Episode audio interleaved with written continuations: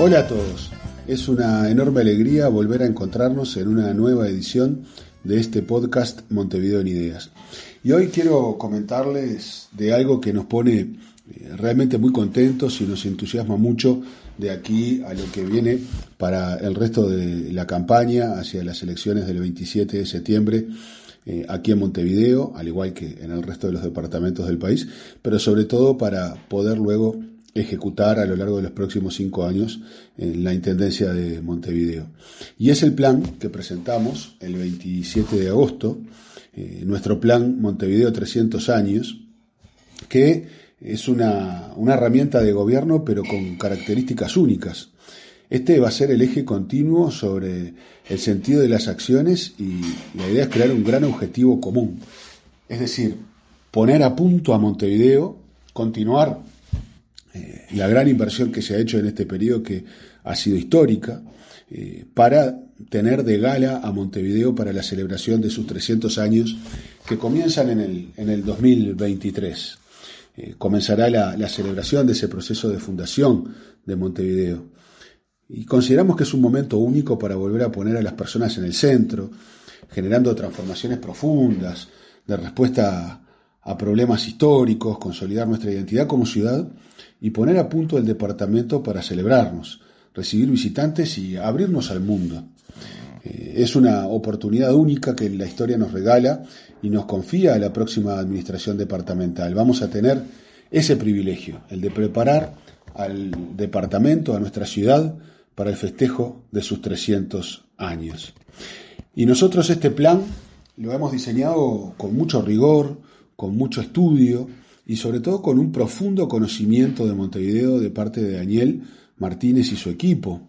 El profundo conocimiento que además se reafirma con la experiencia de haber administrado Montevideo con particular éxito, habiendo logrado niveles de aprobación altísimos, históricos, en cuanto a la gestión en Montevideo.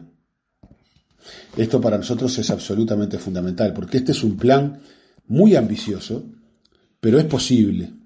Es un plan audaz, pero es financiable. Es un plan que está basado en escuchar y recorrer Montevideo, eh, conversando con los vecinos y saber cuáles son sus necesidades. No se sustenta en una única gran obra, sino que son muchísimas acciones a lo largo y ancho de todo nuestro departamento. Y este plan de los 300 años tiene ocho agendas centrales de transformaciones. Estas agendas que queremos impulsar para el periodo 2021-2025, las, las voy a nombrar y luego las vamos a ir comentando en los distintos podcasts que iremos eh, produciendo de aquí al final de la campaña. Les doy los titulares eh, para luego ir desarrollando en, las distintas ediciones. Por un lado, la Agenda Verde, con prioridades de una política ambiental integral en la ciudad y el departamento. Una agenda, en segundo lugar, de infraestructura integradora, con el desarrollo de un ambicioso plan de obras. En tercer lugar, una agenda de cultura ciudadana, con estrategias de transformaciones de actitudes hacia la ciudad. En cuarto lugar, una agenda de movilidad y transporte, transformando tecnológica y culturalmente al sistema de transporte metropolitano y propendiendo la integración multimodal. Luego, una agenda de convivencia, una ciudad con más derechos y un ejercicio activo de las responsabilidades ciudadanas. Agenda productiva, fomentando el empleo, la cultura del trabajo y la apuesta al desarrollo económico. Una agenda de innovación, profundizando la estrategia de Montevideo innovadora e inteligente para potenciar la transformación digital y creativa de la ciudad. Y en octavo lugar, una agenda de conmemoración y celebración, con acciones públicas de festejo y celebración en torno a personas, lugares y fechas significativas. Tenemos mucho para festejar los montevideanos y nos merecemos hacerlo cuando cumplamos los 300 años de esta magnífica ciudad que es Montevideo. Y hoy de estas ocho agendas centrales quiero comenzar por conversar con ustedes de una que para mí es central absolutamente central para poder tener una ciudad más disfrutable, más vivible y más sustentable. Eh, y estoy hablando de la agenda verde. Acá hemos marcado cuatro prioridades para una agenda de política ambiental integral en la ciudad y en el departamento. Les cuento, en primer lugar, queremos comenzar un sistema de clasificación, reciclaje y valorización de residuos. Esto obviamente hay que hacerlo de manera paulatina porque implica un gran cambio cultural. Esperamos llegar al final del periodo, eh, que culmina en el 25, con un 20% de los residuos que se generan en Montevideo, eh, logrando que se clasifiquen eh, en el domicilio. aquí lo que pretendemos es como les decía, un plan integral que implicará cambios en la recolección por zonas, segregando en origen, con una aplicación de planes para disminuir progresivamente la utilización de los plásticos de un solo uso y con una gestión específica en asentamiento, asentamientos y áreas urbanas precarizadas. Como les decíamos, acá esperamos llegar a implementar un mecanismo innovador de clasificación en origen y reciclaje de residuos, llegando a 320, 320 áreas y abarcando al final de este plan a entre 60 y 90 mil hogares, eh, promoviendo la economía circular y la mejora ambiental global. Es un plan ambicioso y como les decíamos antes que nada requiere un gran cambio cultural que tenemos que trabajar en conjunto con la ciudadanía. En segundo lugar, tenemos certificadas las playas del este de Montevideo. Y eso es muy bueno, es un diferencial, pero queremos dar un nuevo salto de calidad en esta materia.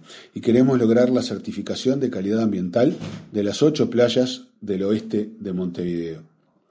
Esto eh, en el marco de una defensa del borde costero y con políticas de adaptación al cambio climático. Nuestro compromiso acá es que las playas de Punta Espinillo, La Colorada, Pajas Blancas, Zabala, Punta Yegua, Santa Catalina, la Playa Nacional y la del Cerro, que se encuentran en el oeste de la ciudad, tengan certificación ambiental al inicio de los festejos de los 300 años de Montevideo. Esto va a ser una apuesta bien importante y va a ser posible a partir de la puesta en servicio de eh, la planta de pretratamiento de Punta Yeguas que va a mejorar también a la bahía de Montevideo. Un tercer pilar de este Montevideo verde es un plan para reverdecer eh, eh, a Montevideo. Este plan para reverdecer la ciudad implica la plantación de 50.000 árboles y especies vegetales en zonas grises y asfálticas de la ciudad.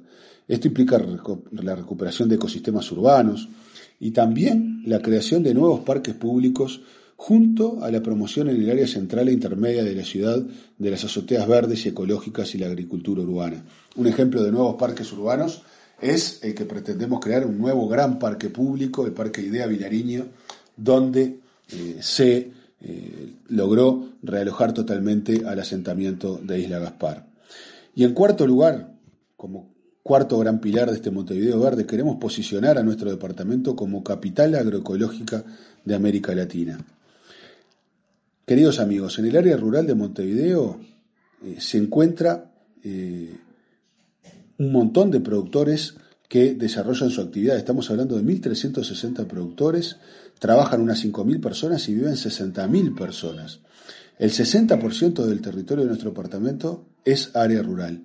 Por lo tanto, tenemos que darle la importancia social y económica a esta zona que es vital razón por la cual seguiremos estimulando la producción y el consumo responsable, con el objetivo de fortalecer la producción agroecológica, priorizando el desarrollo sostenible. Estas son nuestras ideas y nuestro plan para el Montevideo Verde, que como les decía es una de las ocho agendas transformadoras. Vamos a seguir conversando en los próximos podcasts de las otras agendas transformadoras restantes. Espero que este tema le sea de tanta importancia e interés como lo es para mí, porque realmente la sustentabilidad de nuestra ciudad, de nuestro departamento, es un tema central para la calidad de vida de todos nosotros. Que pasen muy bien. Nos volvemos a encontrar.